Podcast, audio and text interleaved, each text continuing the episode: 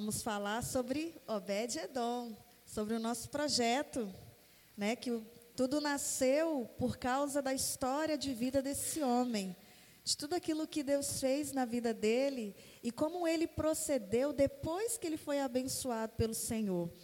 Né? E o que mais sim, chamou a nossa atenção para né, a criação desse projeto não foi somente aquilo que Deus fez, mas foi o que ele fez depois que ele recebeu a bênção. E aí fala muito de nós, fala muito do nosso caráter, fala muito de nós como cristãos. Mas falar sobre Obed-Edom, a gente primeiro não tem jeito, tem que falar de Davi, né? Não tem como falar de Obed-Edom sem falar de Davi. Quem era Davi? O que, que Davi queria naquele momento? Mas antes de falar de Davi, eu quero orar de novo com você. Quero te pedir que você feche seus olhos para se concentrar. E nós vamos estar orando. Senhor, tudo o que nós te pedimos nesta noite, Pai, é que o Senhor traga a revelação da tua palavra através dessa pessoa que está aqui, ó Pai. Que a tua mensagem seja clara, que a tua mensagem, Senhor, seja transmitida da forma mais eficaz e mais clara possível, Senhor. Tire do nosso coração toda dúvida, tire do nosso coração, Senhor, tudo aquilo que pode competir com a palavra do Senhor que vai ser ministrada nesta noite.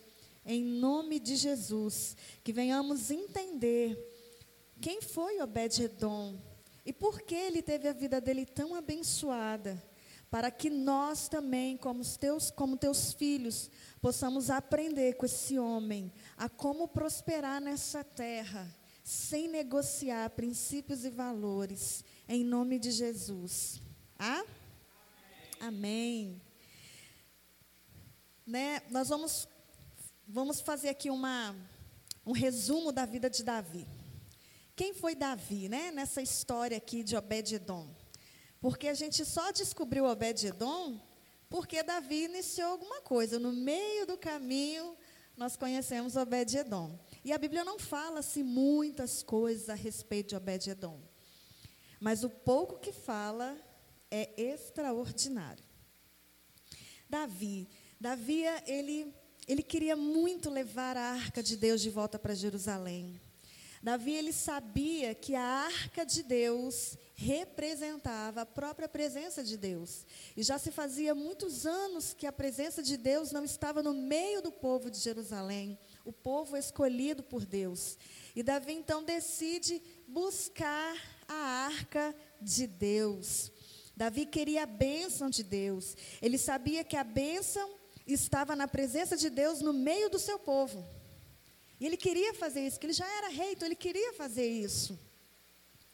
Ai, quantos de nós também queremos isso para a nossa vida? Eu quero sempre a presença de Deus no meio do povo. Eu quero a presença de Deus para minha casa, para minha família, para os meus negócios. Eu quero a presença de Deus. E não é por acaso que o nome de Jesus é Emanuel. Emanuel significa Deus conosco. Gente, é, é tudo converte para Jesus. A arca de Deus, ela sempre apontava para o senhorio de Jesus Cristo. Ela já apontava para o senhorio de Jesus Cristo. Emanuel, Deus presente conosco. É isso que significa Jesus. Quando nós recebemos Jesus na nossa vida, nós então recebemos a presença de Deus aonde quer que formos. Se você vai para a escola, a presença de Deus vai com você. Se você está indo para o trabalho, a presença de Deus vai com você. Mas isso só acontece quando nós recebemos Jesus na nossa vida. Que isso fique muito claro. E olha que interessante, a arca de Deus, ela era uma caixa era de madeira, revestida de ouro. Essa madeira representava a humanidade de Jesus. Jesus era plenamente homem. Mas esse revestimento de ouro representava a divindade de Jesus. Ele era plenamente Deus. E aonde essa arca estava, ali estava a presença de a presença de Mas pensa comigo, a arca de Deus nos tempos de Saul, Saul não ligava muito para a presença de Deus. Saul, ele cresceu tanto como rei, o seu ego, o seu orgulho, a sua soberba cresceu tanto que ele já não se importava com a presença de Deus, fazia as coisas do jeito dele. E na época de Eli, quando seus filhos pegam a arca, vai ter guerra. O que, que eles fazem? Leva a arca de Deus para a batalha. E o que, que acontece, gente? A arca é roubada. Quantas vezes a gente pega assim, eu falo assim, a gente pega, né? Oh meu Deus. A gente pensa, nós pensamos que a presença de Deus é uma muleta. É aquele, como é que é aquele nome de cinco folhinhas que eles falam? Hã? É o trevo. É o trevo de quatro folhas, não é isso, né? Trevo de quatro folhas, que vai dar sorte. Tem gente que arca, acha que a arca de Deus é isso, que a presença de Deus é isso. É só quando eu quero alguma coisa. É só para tirar alguma coisa de Deus. E foi isso que aqueles dois, sem juízo, fizeram: levar a arca de Deus para o meio da guerra e foi roubado. E aí eu pergunto para você, igreja: o que tem roubado a presença de Deus à sua vida? Como que você tem levado a sua vida, sabe, no seu cotidiano? O que tem roubado a alegria da presença de Deus na sua casa, na sua família, no seu trabalho, no seu dia a dia, nas suas amizades, nos seus relacionamentos, seu relacionamento com seus filhos, com seus pais, com seus parentes, com os vizinhos, com a humanidade. O que tem roubado a presença de Deus no meio disso tudo aí? E sabe uma coisa assim que eu acho fantástica? que quando os filisteus roubaram a arca de Deus, eles pegaram a arca do Senhor e colocou aonde? De frente para o Deus deles, não foi? O Deus Dagon. Acho que é esse o nome, hein? Dagon ou Dagon, acho que é uma coisa assim. Ele era um, um Deus meio peixe lá. E eles colocaram de frente. No dia seguinte, aquele Deus Dagon estava o quê? Caído aos pés da arca. Gente, pensa comigo. O que, que isso simboliza para nós? Como filhos de Deus, que entendemos o que é a presença de Deus na nossa vida. Toda potestade tem que se prostrar diante da presença de Deus. Não existe principados, não existe potestade, sabe, que vai conseguir ficar de frente, à frente com a presença de Deus. Tem que cair tem que cair. E olha que coisa extraordinária. Nós somos os transportadores dessa presença. Aonde você passa, principados e potestades precisam se dobrar, porque o Todo-Poderoso vive dentro de você. Você está entendendo como é forte esse negócio? Meu Deus, Aí eles pegaram e colocaram de volta lá. Não, esse negócio está errado. E colocaram de volta de frente para esse deusinho deles lá. No dia seguinte, o deusinho deles cai, só que agora quebra os braços. Sabe o que isso significa para nós? Que transportamos a presença de Deus. É que toda obra do diabo é quebrada diante da unção da presença de Deus. Não existe encantamento, feitiçaria, macumbaria, olho grande, nada contra a sua vida. Não vai existir feitiçaria, nada disso na sua tenda, na sua casa, maldição algum chegará. Mas isso quando nós entendemos quem é aquele que está em nós? Jesus. Você está aí? E você em casa, está me ouvindo direitinho? Está me entendendo? E aí, várias outras coisas aconteceram, eles viram que não podiam com esse Deus, e colocaram a arca de Deus em carroças de boi, e falou assim: vai, e os bois levaram a arca de Deus aí. E essa arca ficou por muitos anos na casa de Abinadab, um sacerdote, né, da linhagem sacerdotal. E ficou anos ali. Mas sabe o que mais me chama a atenção? É que o tempo que a arca de Deus ficou na casa de Abinadab, nada aconteceu. Não houve mover, não houve cura, não houve manifestação da presença de Deus. Então o que, que tem de errado? A arca estava na casa do homem, estava no meio do povo. E por que, que nada aconteceu? E aí você às vezes fica se perguntando: mas eu sirvo ao Senhor Jesus, eu já recebi Ele na minha vida, mas nada acontece comigo. Só desgraça. Eu só vejo coisa ruim, só coisa ruim acontece comigo. Por que então, pastora, que não acontece nada comigo? Ah, eu vou te responder. eu vou te responder. Eu faço questão de te responder. Existe uma diferença muito grande quando nós temos algo que é muito precioso. Já viu uma coisa que você quer muito, muito, muito, muito, e você luta para ter? E aí você vai criando expectativas, você fica um pouco ansioso, querendo aquela coisa, então isso te motiva, isso gera uma ação por trás do seu desejo. Então, isso gera motivação, é o motivo da ação. E aí você trabalha para que aquilo aconteça, aconteça. E aí você vai e consegue. E aí, poxa, novinho, que legal, todo dia, cuidado, passa paninho, passa alpudinho. Sabe aquele cuidado que a gente tem no início das coisas? Só que aí, com o passar do tempo, essas coisas que nós queríamos tanto já não é tanto prioridade, porque a gente já tem.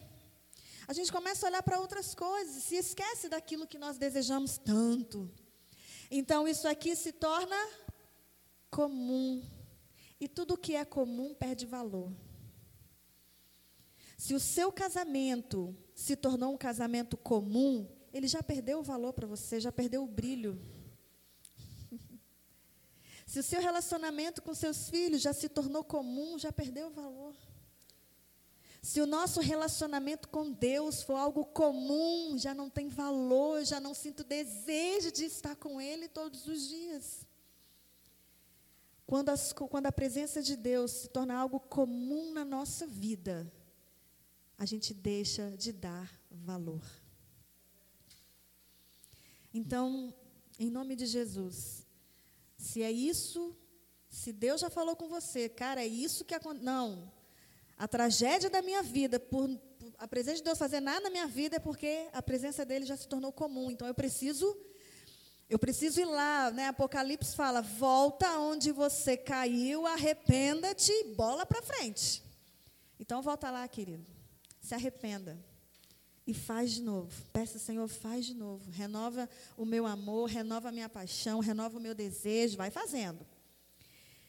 E aí que nós vamos entrar então na história de Obed-Edom. Porque no meio dessas, dessa coisa linda de Davi querer, poxa, já ficou tanto tempo lá, eu preciso resgatar agora a presença de Deus para o meio do povo. Eu preciso da presença de Deus perto de mim. Eu quero, eu desejo. E eu falo para vocês: esse tem que ser o desejo da igreja. Que a presença de Deus seja o centro da igreja, seja o centro da nossa vida. E eu creio muito que foi isso que Davi sentiu quando ele foi buscar a arca de Deus. Abre aí a sua Bíblia em, em, no livro de 2 Samuel, capítulo 6. 2 Samuel capítulo 6, nós vamos ler do verso 1 ao 7 por enquanto. 2 Samuel 6, do 1 ao 7, e fala bem assim. Amém? Mais uma vez, Davi reuniu os melhores soldados de Israel, num total de 30 mil homens. Meu Deus. Conduziu-os até a cidade de Bala, em Judá, com o objetivo de pegar a arca da aliança sobre a qual se invoca o nome de Deus. Yahvé, Senhor dos exércitos, que se assenta no seu trono entre os querubins. Colocaram a arca de Deus em um carro de bois, construído especialmente para esta missão, e a tiraram da residência de Abinadab, que ficava sobre a colina. Uzá e Aiô, filho de Abinadab, conduziam o carro novo. Imagina, deve ser os melhor, melhor carro que existia na época. E eles partiram dirigindo-o com a arca de Deus, desde a casa de Abinadab, que estava sobre a colina, Aiô caminhava diante da arca.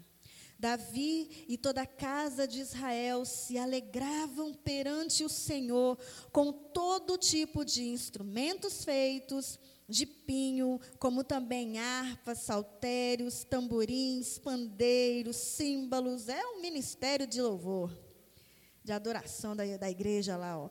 Quando chegaram à eira, ao campo de descascar cereais, que pertencia a Nacon, os bois tropeçaram. Então Uzá estendeu a mão e segurou a arca de Deus. Imediatamente a ira do Senhor se acendeu contra Uzá. E Deus o feriu por seu erro. E Uzá morreu ali mesmo, junto à arca de Deus. Uau!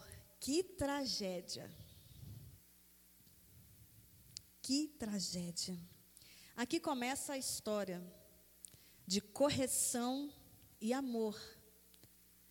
E eu falo que essa correção e amor é para nós aqui nos tempos atuais. Foi para eles, mas é para nós também.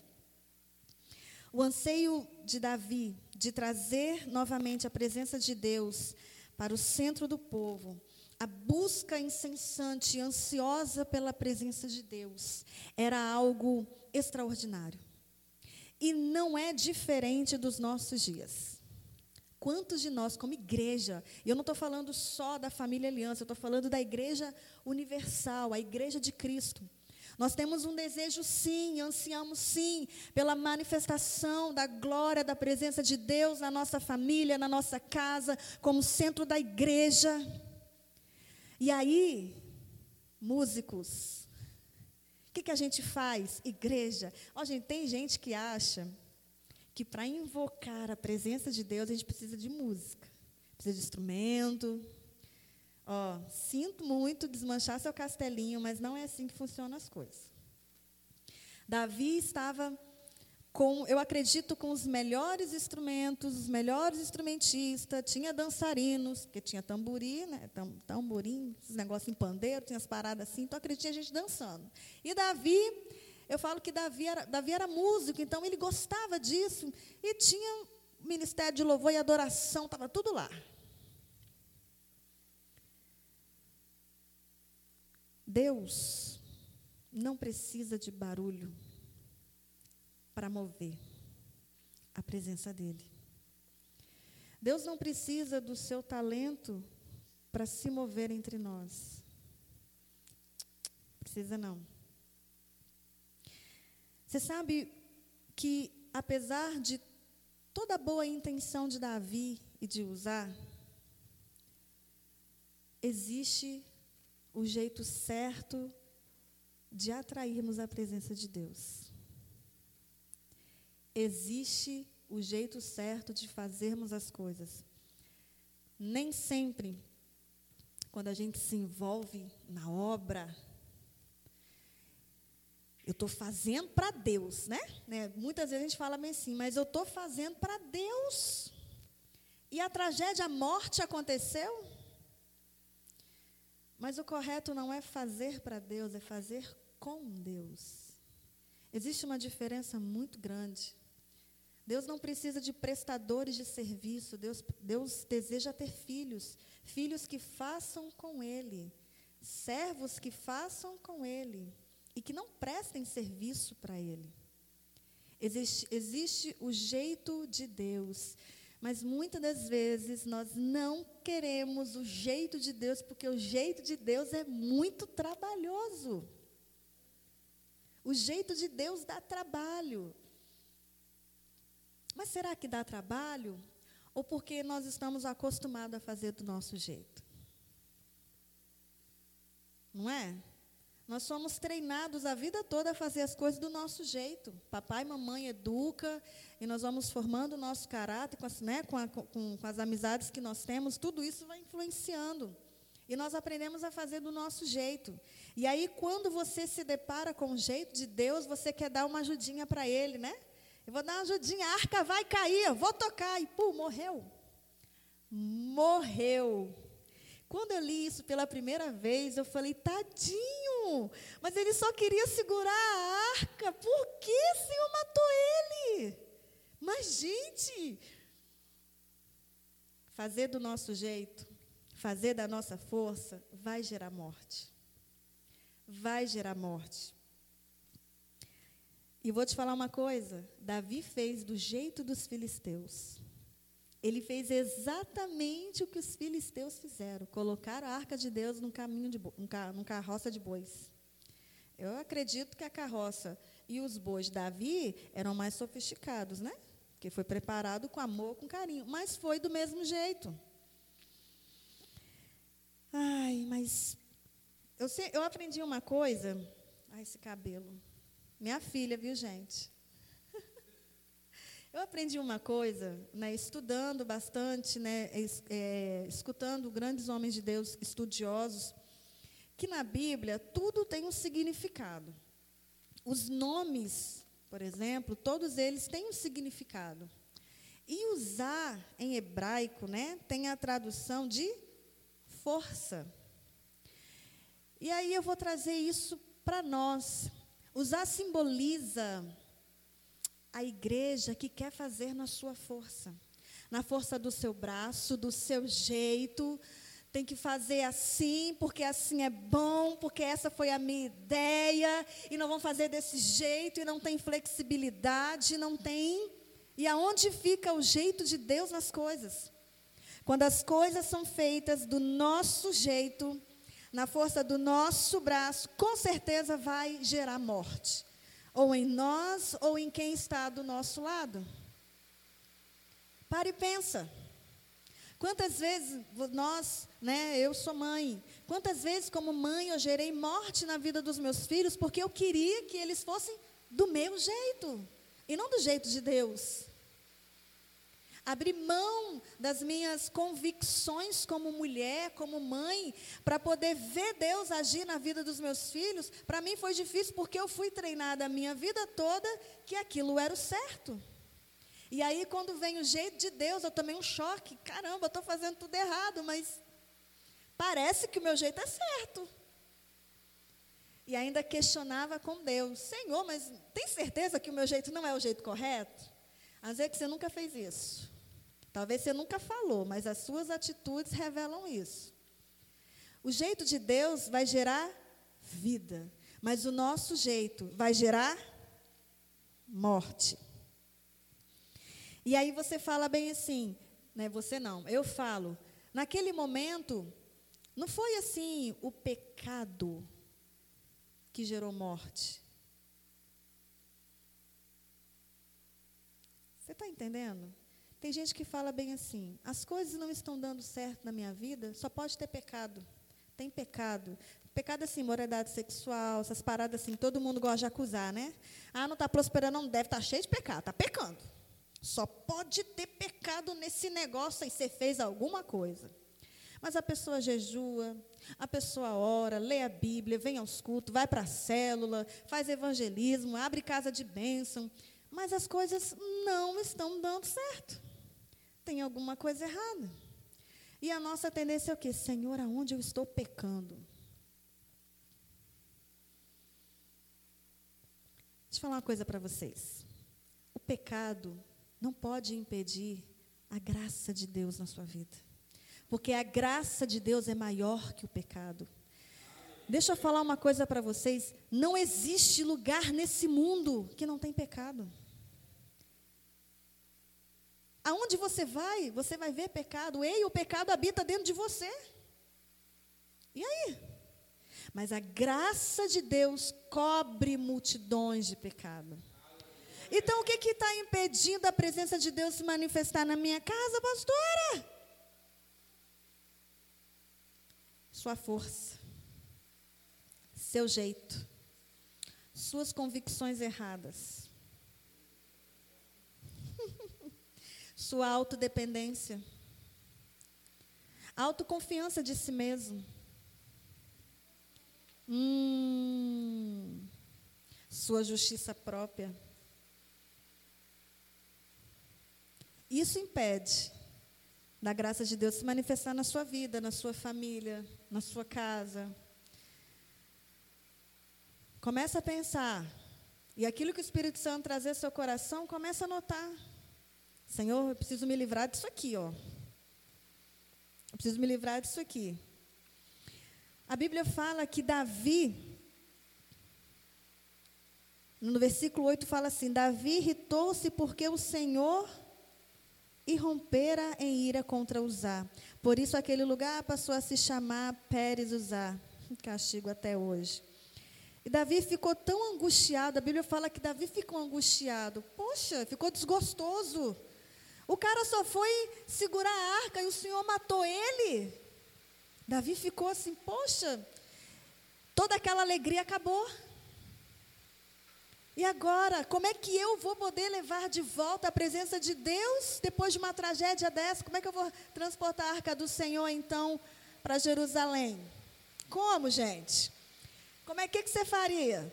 Seu amigo acabou de morrer só porque colocou o dedinho na arca. E agora? Quem é que vai se atrever a continuar esse processo? Ai, ai, igreja.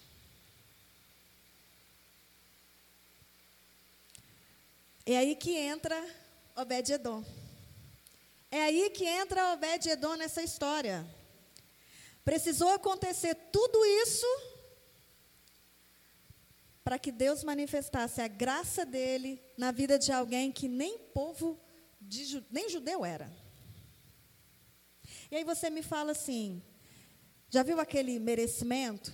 Eu sou. Eu sou judeu, né? Naquela época eu sou judeu. Nós aqui, a gente é crente, pastora. Aquele ali não é crente, não. Eu estou para te dizer que esse seu autorreconhecimento de si mesmo como cristão desmerece a graça de Deus. Porque a graça de Deus não é para quem merece, é para quem não merece. A graça de Deus é para quem não merece. Se você entende que não merece, você é alvo da graça de Deus. Se você entende que, cara, não sou nada, não, nem digno sou de falar o nome de Jesus, ei, você está na lista da graça de Deus. Agora, se você vem cheio de arrogância, eu sou crente. Sou lá da família Aliança Church. Ô, filho, cuidado. Cuidado com o sinalzinho, ó. Piscaleta, piscaleta, né? O, o amarelinho também assim, ó. Cuidado que o vermelhinho está aí. A graça de Deus é para quem não merece. Olha, vamos ler aqui. Tem que estar com a Bíblia aberta. Vamos ler a partir do verso 9. Fala bem assim, ó. Nesse dia, Davi teve grande medo de Yahvé e questionou: Como poderá vir a arca de Yahvé para ficar em minha casa? Por esse motivo, ele desistiu de levar a arca do Senhor direto para a cidade de Davi. Em vez disso, levou-a para a casa de Obed-Edom, de Gate. E a arca do Senhor permaneceu na casa dele por três meses, e o Senhor o abençoou grandemente, bem como toda a sua família. Glória a Deus. É aí que nós conhecemos esse grande homem, Obed-Edom. E qual era o segredo de Obed-Edom? Porque um toca na arca e morre, mas o outro recebe a arca de Deus e é grandemente abençoado. Mas qual é o segredo de Obed-Edom? Obed-Edom fez alguma coisa para merecer tanta prosperidade? Obed-Edom realizou grandes obras para ser tão grandemente abençoado por Deus? O homem não fez nada. O homem não fez nada. E a gente tem a péssima mania de fazer as coisas querendo sempre algo em troca, né? Eu jejuei porque eu quero que Deus faz isso. Eu estou indo no monte porque eu quero que Deus realiza isso. Eu vou fazer uma casa de bênção porque eu quero que Deus faça isso. Ei, Deus não é seu servo. A gente precisa entender qual é o nosso lugar e qual é o lugar de Deus. Deus não tem que fazer nada. Ele faz porque Ele te ama. Mas a gente não pode impor Deus de fazer alguma coisa. Isso é barganha. E o que, que Obed-Edom fez para ser abençoado? Ele só recebeu a arca de Deus. Ele só, gente, só parece pouquinho, mas eu estou falando só porque o cara não fez nada. Ele só abriu a casa dele e recebeu a arca de Deus dentro da sua casa. Oh, Jesus. E aqui a Bíblia fala do nome de Obed-Edom e o lugar onde ele mora. Ele mora em Gat, terra dos filisteus. Gat.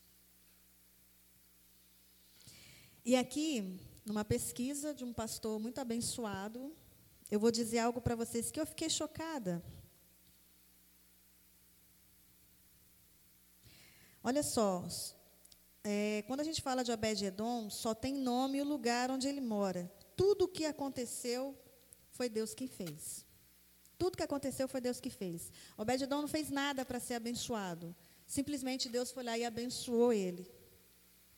E olha que bacana.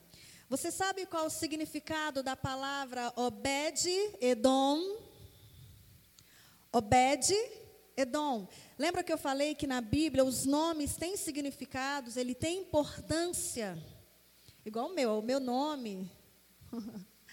o meu nome é derivado da palavra Catarine. E Catarine é, é casta, autorrealeza. Nossa, quando eu descobri isso, falei, Senhor, mamãe não sabia, mas o Senhor sabia. O nome do meu esposo tem um significado muito lindo, porque ele é guerreiro, aquele que sabe manusear uma lança. Não briga com ele, diabo, porque se você brigar, ele vai com a lança contigo, vai morrer. Mas aqui Obed-Edom tem um significado que isso, isso, por isso veio o projeto Obed-Edom, porque nós entendemos que nós precisamos ser como Obed-Edom. Obed significa no hebraico servo. Obed no hebraico significa servo. Edom significa vermelho. E é esquisito, né? Servo vermelho servo vermelho. Lembra lá do Edom? Lembra de Edom? Vem dos Edomitas. Vermelho. E sabe qual é a descoberta assim chocante? É que Adão, vocês conseguem me ouvir? Não? Dá para ouvir? Adão, lembra Adão, primeiro homem que Deus criou? Adão vem do hebraico Adão. Não é Adam, porque Adam é em inglês, mas em hebraico é Adão. E Adão, gente, isso é fenomenal. Adão significa vermelho como sangue. vendo, estudando com esse pastor, ele já teve em Jerusalém, né, em Israel, e conversando com um instrutor lá, de, lá que tem, ele fala bem assim, que tudo tem raiz. Se você quer saber de verdade o significado das coisas, você saber a origem, você precisa ir na raiz da palavra.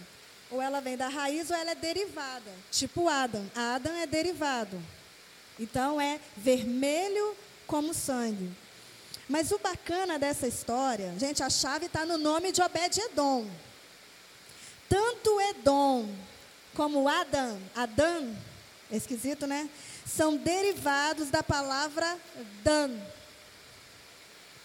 Dan. Que em hebraico significa sangue. Significa sangue. Quando a gente fala de Adam, Adão, está dizendo que o nome do primeiro homem era vermelho como sangue. E o segundo Adão, o que que ele fez? Ele não derramou o seu próprio sangue para nos fazer justiça de Deus? Ó, oh, o primeiro era vermelho como sangue. Gente, isso é maravilhoso. A gente traz agora para o contexto. Obed-Edom, na raiz da palavra, é servo do sangue. Entende? Servo do sangue. Meu Deus, servo do sangue. Você quer ter bênção na sua vida? Seja servo do sangue. E de que sangue nós estamos falando aqui, gente? O sangue de Jesus. O sangue de Jesus tem poder. A bênção de Deus, ela veio sobre a vida de Obed-Edom, trazendo vida. Por que que Uzá, então, não foi abençoado? Por que que Deus não livrou a vida de Uzá? Porque existe o jeito certo de fazer as coisas, o jeito de Deus. Quando a igreja, quando os filhos começam a fazer as coisas na força do seu braço, por merecimento, ou porque acha que é assim que tem, ser, tem que ser feito, vai ser gerado morte na sua vida, na sua família, na sua casa. Mas quando nós entendemos que precisamos ser servos do sangue, servos de Jesus, a bênção de Deus vem. É o sangue de Jesus que realiza os milagres que você precisa. É o sangue de Jesus que restaura a sua família. Não é nos seus questionamentos, não é no muito falar, não é no muito questionar, mas é no realizar daquilo que Deus fez na cruz, Jesus fez na cruz. A obra redentora de Cristo é essa obra que realiza a obra que você está precisando na sua casa. Você entende isso? Amém? Obed-Edom é servo do sangue. Ele só confia no sangue de Jesus. Só confia no que Jesus pode fazer. Confiar plenamente em Jesus é entender que somos servos dele. Quantas vezes a dúvida vem na nossa cabeça? Será, será realmente que eu posso descansar? Obed-Edom nos ensina que o fazer nada para receber tudo de Deus nos ensina que nós precisamos descansar na obra redentora de Jesus. Descansar, descansar na obra, Ele já fez. Eu e você não precisamos fazer absolutamente nada, porque é a graça dele que faz. Amém? O sangue de Jesus tem poder. E nós precisamos confiar nesse sangue. Uau! Davi sacou. Se você ler, acho que é em 1 Crônicas que fala. Se você começar a ler um pouco da história, você vai ver que Davi, então, ele recebe notícia. Quem Samuel também fala. Ele recebe notícia. Ei, ei, rei. Eu vim trazer notícias a respeito da arca de Deus, da casa de Obed-Edom. O homem tem três meses que está na casa lá, arca, o homem prosperou em tudo. O cara está rico. O cara tem tudo. Rei, Uzá morreu, mas Deus deu vida abundante para Obed-Edom. Davi, uau, está na hora de buscar a arca. Só que agora Davi entende que não é do seu jeito, mas é do jeito é do jeito de Deus. Davi então muda completamente a sua postura e a sua ação. E é isso que nós temos que aprender com esse grande homem de Deus, segundo o coração de Deus. Entender que fizemos errado, mas a gente não precisa continuar caminhando errado. Existe o jeito certo, o jeito de Deus. Então vamos aprender o jeito de Deus. Davi estuda.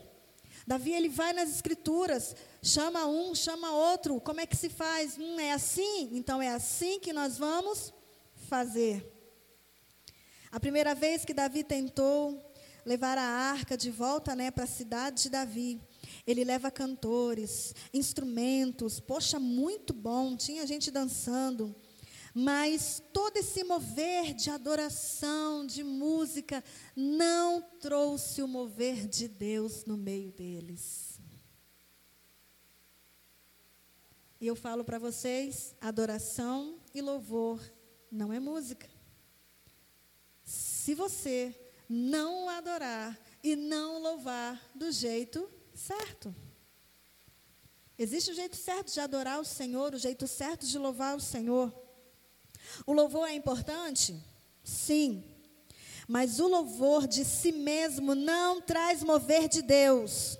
Mas o louvor baseado no sangue de Jesus atrai não só o mover, mas todas as bênçãos de Deus para onde está sendo o mover ali, está sendo mover, né? Para onde está sendo manifestado a adoração baseada no sangue de Jesus. Não tem o momento da ceia, quando a gente vem cear quando a gente entende, eu saí da minha casa, não foi para tomar um suco de uva e comer um pãozinho. Eu saio da minha casa para reconhecer que a obra redentora de Jesus me alcançou e através da minha vida vai alcançar muitas famílias, inclusive a minha, inclusive a minha parentela. É isso, é assim que eu tenho que vir para a ceia do Senhor, com gratidão no coração, porque um dia eu estava indo em direção à morte, caminhando para o inferno, mas Jesus me resgatou, me tirou do lamaçal do pecado, me tirou das trevas para a sua maravilhosa luz e me colocou como filha de Deus, para poder cear a mesa com o Cordeiro Santo de Deus, Jesus Cristo e desfrutar de uma família que não vai ficar só aqui, vai ser para a eternidade, porque na eternidade nos encontraremos e viveremos eternamente. Amém? Amém, glória a Deus. Não é o que fazemos que atrai o mover de Deus, mas é reconhecer o que Ele fez por nós e sermos gratos. E sermos gratos. Uau! Davi entendeu que não existe liberar de vida, não existe liberar de unção e de graça, se não houver o sangue da redenção envolvido. O sangue de Jesus precisa estar envolvido em tudo que nós formos fazer. Porque quando você vem adorar, confiado no sangue do Cordeiro, o céu se abre e ele desce. Aí ele vem. Aí, meu filho, ó, não tem jeito, né? Cada um recebe do jeito que, do jeito que é para receber, mas fica num ambiente gostoso, fica algo muito gostoso de se viver. Obed-edom foi abençoado em tudo, servo do sangue. Que coisa linda. A bênção de Obed-edom não foi uma bênção interior. Ah, eu quero paz de espírito. Acredito que ele recebeu isso. Mas não foi essa, essa bênção interior que Obed-Edom recebeu. A bênção que Obed-Edom recebeu foi uma bênção visível. Você está entendendo? Foi uma bênção visível. Ela foi exterior. Todos podiam ver. É aí que está a história. Vamos lá, como é que a roupa está caindo aqui? Deus quer nos abençoar, amém? Amém? Mas a bênção que Deus quer te dar é para que todos vejam e todos olhem para você e para mim e digam assim: impossível não ser Deus. Não tem como essa pessoa ser tão abençoada se não for Deus na vida dela. Eu quero esse Deus. Não tem quando você abre a sua casa para receber a arca de Deus? A bênção que Deus quer trazer para dentro da sua casa é para que a humanidade veja que Ele está na sua vida, na sua casa, te prosperando em tudo. E é assim na nossa casa também. Chega de ficar mendigando as coisas. Misericórdia, espírito de miséria está repreendido em nome de Jesus. Chega disso. Deus quer te abençoar para que todos vejam que Ele é Deus na sua vida, que Ele é Deus na sua casa, que Ele é Deus nos seus negócios, que Ele é Deus no seu emprego, que Ele é Deus nos seus relacionamentos, que Ele é Deus na sua vida. Essa é a bênção de Deus para você. Essa é a bênção que nós podemos levar para cada família que nós abrimos uma casa de bênção. Olha que coisa linda. Existe algo que os filhos de Deus carregam, que o mundo não conhece, que o mundo já rejeitou. Mas quando a luz ela entra no meio das trevas, as trevas, ó, fogem. E quando isso acontece, as coisas são reveladas. E quando as coisas são reveladas, Deus entra com propósito. Ei, não deixe de abrir a sua casa para receber a arca de Deus. Não se acostume com a presença de Deus. Não deixe que isso se torne algo comum na sua vida. Todos os dias você tem que sentir a presença de Deus. E mesmo que você não sinta no corpo físico, você precisa entender que ela está ali. Porque ela habita em você. Valorize a presença de Deus na sua vida. Tem pessoas tirando a sua vida porque não tem a vida de Deus que você carrega.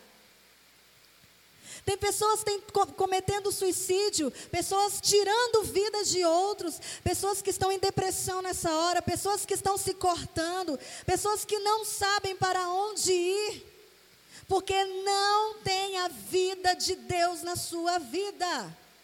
Mas eu e você temos essa vida e nós podemos jorrar essa vida para essas pessoas. Transferir vida de Deus. Então, igreja, está na hora da igreja ser uma igreja relevante. Está na hora da igreja se posicionar.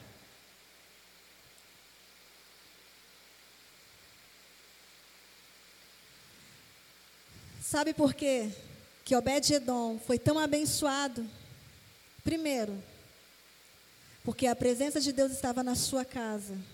Segundo, ele era servo do sangue.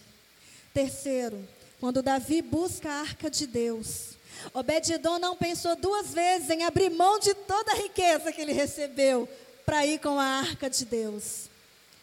Se aquilo que Deus vai te dar você não consegue depois devolver para ele, é melhor que você não tenha. É melhor que você não tenha. Porque se Deus te abençoar e Ele falar bem assim, agora você vai me devolver o que eu te dei. E você dizer, não quero, não vou, eu vou ficar aqui, tchau. É melhor que você não tenha. Mas Obed-Edom, como servo do sangue, não pensou duas vezes. Ele abriu mão de tudo que ele tinha recebido e foi com Davi. E Davi coloca ele como porteiro. Coloca ele como porteiro da, do templo. Agora é ele que fiscaliza quem entra, quem sai. Ux, meu Deus. Ei, gente, olha, quem experimenta a presença de Deus não consegue ficar longe dele, não. Não consegue ficar longe. Davi veio, nosso rei está levando a arca. E olha que interessante, servo do sangue. Gente, eu preciso falar isso para vocês. Davi, eu sei que meu tempo aqui já estourou, mas ó, Davi, quando ele foi buscar a arca de Deus, ele pegou a arca, tudo bonitinho, né? Os levitas, tudo bonitinho, o sacerdote, os músicos, tinha música, tá? Tinha música tal. Mas a cada seis passos, um boi e um novilho era sacrificado. Da onde ele estava até chegar a Jerusalém tinha 12 quilômetros. Eu não faço ideia de quanto é isso, mas, Bíblia, mas eu sei que é 12 quilômetros. Agora você imagina, 12 quilômetros você dá seis passos para sacrificar o animal. Dá mais seis passos para sacrificar o animal. Eu imagino que esse povo chegou na cidade, tudo sujo de sangue. É porque eles entenderam. Não existe, não existe unção, não existe vida com Deus sem o sangue de Jesus. Aqueles animais estavam representando o sangue de Jesus. A cada seis passos, os animais eram sacrificados. E eles iam para a cidade de Davi, do jeito certo, transportando a presença de Deus. Nós somos servos de Deus. Nós precisamos oferecer sacrifícios de louvor ao Senhor, não sacrifício de tolo, mas sacrifício de louvor e adoração a Deus. E eu não estou falando de música, eu estou falando de um estilo de vida. É entender, eu sou servo de Jesus, eu sou filho de Deus. O que importa é o que Ele está dizendo. Eu preciso confiar plenamente tem quem, de quem de quem está dirigindo a minha vida é Ele. E aquilo que precisa ser feito na minha família, nos meus filhos, nos meus negócios, na minha igreja, é Ele quem vai fazer. Não é na minha força, não é no meu tempo, não é do meu jeito, é do jeito de Deus. Você quer ter uma casa abençoada, você quer ter uma família abençoada, seja servo de Jesus. Abra sua casa e receba a arca do Senhor. E cada pessoa que recebeu Jesus na vida, que entrar na sua casa, ela está manifestando a presença de Deus na sua casa. E você que está me assistindo, que tem desejo de receber a arca de Deus na sua casa, deixa aí nos comentários, procure o pastor Geraldo. Deixa aí nos comentários. Né? Coloque, eu quero receber isso na minha vida. Né? Dependendo da localidade, nós vamos sim enviar duas pessoas para poder estar manifestando aí a presença do Senhor através da palavra de Deus e orando pelas suas necessidades. Amém? Vocês entenderam? Amém. Glória a Deus. Nós vamos orar.